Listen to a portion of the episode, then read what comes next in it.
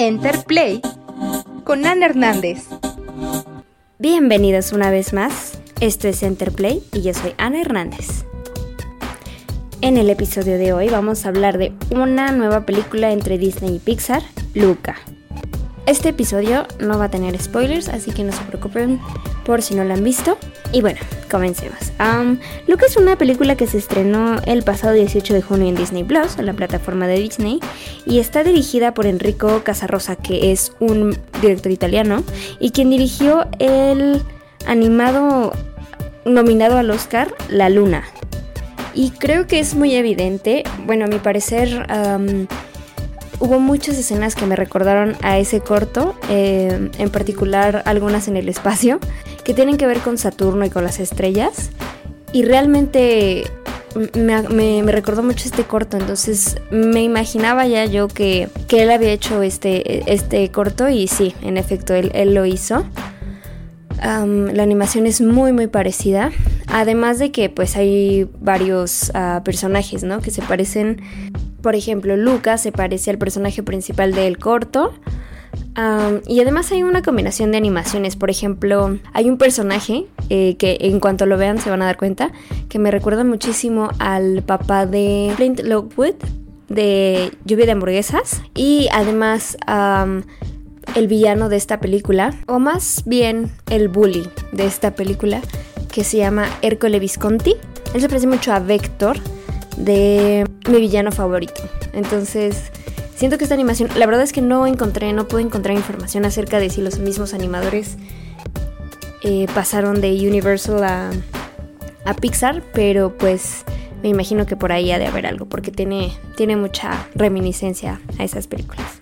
Y bueno, la historia trata de Luca Paguro, que es interpretado por Jacob Tremblay, que es el niño que sale en la película Room. Eh, fue uno de sus primeros papeles y el que más le dio fama porque de verdad que fue un gran papel. Ah, en fin, eh, Luke es un... Pues lo definen como un monstruo marino. Eh, yo más bien diría, pues una criatura marina, ¿no? Ah, que pues, vive en el mar, vive en la costa de un pueblo llamado Puerto Rosso, que en realidad, o sea, no existe en la vida real, ¿no?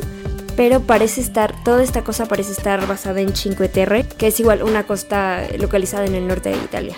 Ahí Luca vive con sus papás, Daniela, que es interpretada por Maya Rudolph, y Lorenzo, que es interpretado por Jim Gaffigan, y su abuela, que es interpretada por Sandy Martin. Ellos viven una vida bastante normal, son como pastores de debajo del mar, ellos tienen un banco de peces cabra, que sí existen en la vida real y pues tienen que cuidar de ellos. Luca es el encargado de cuidar de ellos. y pues además le temen a la superficie, le tienen los papás, le tienen mucho miedo a la superficie, porque pues es en donde viven los humanos. Eh, y ellos en realidad eh, para, para los seres marinos, eh, los humanos son realmente los monstruos. Los monstruos terrestres les llaman. entonces ellos se esconden de ellos siempre. Y aunque para los papás suena horrible, la abuela menciona que es un lugar bastante interesante, por lo que a Luca le da muchísima curiosidad y comienza a recolectar objetos humanos, así como la sirenita eh, o, la curiosidad que, Nemo tenía en, Buscando a Nemo. Eh, es, ese tipo, esa, esa curiosidad como que se la integraron a este personaje de Luca que es un adolescente y, pues quiere, quiere ver qué más allá, qué hay más allá del, agua.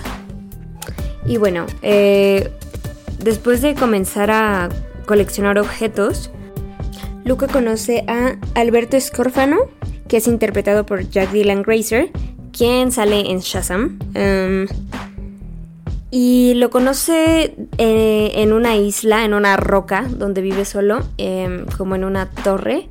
Y ya Alberto pues lo saca a la superficie y le comparte cosas interesantes. Eh, como objetos que tienen los humanos. Y tiene un póster de una, una Vespa que dice Vespa es la libertad. Em, y esa es, eh, es algo que, que, Alberto quiere conseguir en la vida. Y la verdad es que ahí es que me sentí muy, muy identificada porque Yo soy fan de las Vespas. me acuerdo que desde, creo que fue desde que vi 102 Dálmatas, siempre he querido una Vespa amarilla. Entonces, la verdad es que me atrapó dentro de, estos 20 minutos esta película, solo por ese, por ese hecho. y bueno, Lucas se pasa una tarde completa acompañando a Alberto y, tratando de construir una Vespa y, comienzan a forjar una amistad ahí. Em, entonces Luca, en vez de hacer como sus tareas como, como ayudante de sus padres, ah, va a diario a la superficie hasta que su madre lo, lo, cacha, lo cacha en la movida. Entonces ellos lo que quieren hacer es mandar a Luca al fondo del océano con su tío Hugo, que es interpretado por Sasha Baron Cohen. Y pues obviamente a, Luca no le parece nada esto, porque pues el fondo del mar es un, es un lugar sin luz, sin lugares para explorar, o sea, no ves nada según, según el recuento del tío Hugo y solo esperas para comer y ya está. Entonces obviamente esto a Luca no le pareció absolutamente nada y se escapa, se escapa de casa para, para que no sea enviado al fondo del mar. Entonces, al escapar de casa, Luke convence a Alberto de ir al pueblo de los humanos con el propósito de conseguir una Vespa y así poder ver el mundo entero, ¿no? Y bueno, eh, entran a Puerto Rosso y ahí conocen a Julia, que es interpretada por Emma Berman, y que les cuenta de un concurso, el cual les puede ayudar a conseguir el dinero para la moto. Para eso necesitan trabajar, por lo que Julia les presenta a su padre, Máximo Marcobaldo, que es interpretado por, por Marco Barricelli. poco a poco se preparan mientras el bully del pueblo los hostiga y los papás de, de Luca vencen su miedo a la superficie y salen a buscar a, a su hijo. Y mientras tanto los avistamientos de los monstruos marinos tan terribles han ido creciendo, entonces pues simple y sencillamente el miedo de la, de la gente también va, va, creciendo. Obviamente el bully del pueblo también es una persona que odia a los monstruos marinos y, pues tienen que vencer esos obstáculos para poder ganar la competencia y poder ganar una, una Vespa con la que recorrer el mundo. En fin, yo ya no digo más, que esto es eh, sin spoilers. Pero pues les puedo compartir que me gustó mucho esta película. Creo que es una de las películas menos complejas que ha hecho Pixar. Realmente es una película sencilla de entender, es una película que no tiene tanto existencialismo, pero que sí habla muy muy a fondo acerca de, de las diferencias, ¿no? O sea, de, de que no hay que temer a las diferencias y que no hay que no hay que hablar con odio acerca de, las cosas diferentes, porque puede que, tu vecino sea eh, diferente y no lo sepas, ¿no? Entonces es una, es una película muy, muy bella en este aspecto. se habló mucho, se especuló mucho acerca de que esta película tocaba temas acerca del colectivo LGBTQI por el hecho de que eran dos niños que estaban protagonizando la película. Ah, y bueno, que se iban haciendo en una, en una relación eh, que se desarrolló más bien en una relación, ¿no? De, muchísimo afecto. No creo que sí sea, pero no creo que no sea en realidad, ¿no? Más bien esta, película pues sí habla de la amistad, habla del amor, de la familia, ¿no? O sea, la familia puede venir de los papás, la familia puede venir de, de una pareja, la familia puede venir de unos amigos tan cercanos que se convierten en, parte de tu vida como, como una familia, ¿no? Mientras que los familiares incluso puede que te den la espalda, ¿no? Entonces realmente habla de los lazos que construyes eh, en tu vida, ¿no? A mí me gustó mucho, mucho esta película, que claro que obviamente toca las diferencias y aunque no lo, no lo habla explícitamente, creo que sí tiene mucho que ver pues con lo del colectivo y con la aceptación a lo, a lo, a lo diferente, ¿no? No porque sea diferente significa que va a ser malo y no porque sea diferente significa que no exista, ¿no? Eh, creo que es un, es un punto que, hizo clave y si, y si bien eh, Enrico Casarrosa no quiso explícitamente hacer este, eh, este punto, o sea, acerca del colectivo en, en específico, creo que es más que, que, obvio que pues, es la aceptación del otro, ¿no? O sea, la aceptación de, de lo no estándar. Entonces, pues me gusta mucho este punto, me gusta cómo, cómo tuvieron este acercamiento. Porque pues sí, además no solamente habla de, de, o más bien, no habla de una cosa en particular, pero expande a, una idea mucho más amplia. Eh, puede ser el color de piel, em, la religión, eh, no sé, cualquier otra cosa, eh, del país en donde vienes, ¿no? O sea, cualquier otra cosa que simplemente pues no, no por ser diferentes es, es ser menos, ¿no? Y, lo, toma, lo toma de manera firme, lo toma de manera bella y, y al final de cuentas, eh, pues me parece que, que, hace pasar este punto muy claramente. Entonces por eso me gustó mucho esta película. además creo que tiene una exploración a, a la a la cultura italiana muy muy bonita. No creo que sea al nivel de, de Coco, eh, como, lo, como Coco lo tuvo con, México, porque eh, sí creo que rasparon la superficie, pero obviamente no... Por ejemplo, con Coco habla, además hablaba de una fiesta eh, en particular, ¿no? que es el Día de Muertos. Y en Luca en realidad hablan pues en general de la cultura, ¿no? O sea, no, no, no de una fiesta en particular o cosas en particular. obviamente pues sí son cosas muy importantes y, claro que, lo retratan. O sea, la Vespa, por supuesto que es un, un icono del, de la cultura italiana, ¿no? Entonces es, es bastante fuerte. Em, pero alrededor, pues obviamente también, les digo, o sea, el paisaje de, de Porto Rosso, que es igual casi al de Cinque Terre, ¿no? Entonces esas cosas pues obviamente también.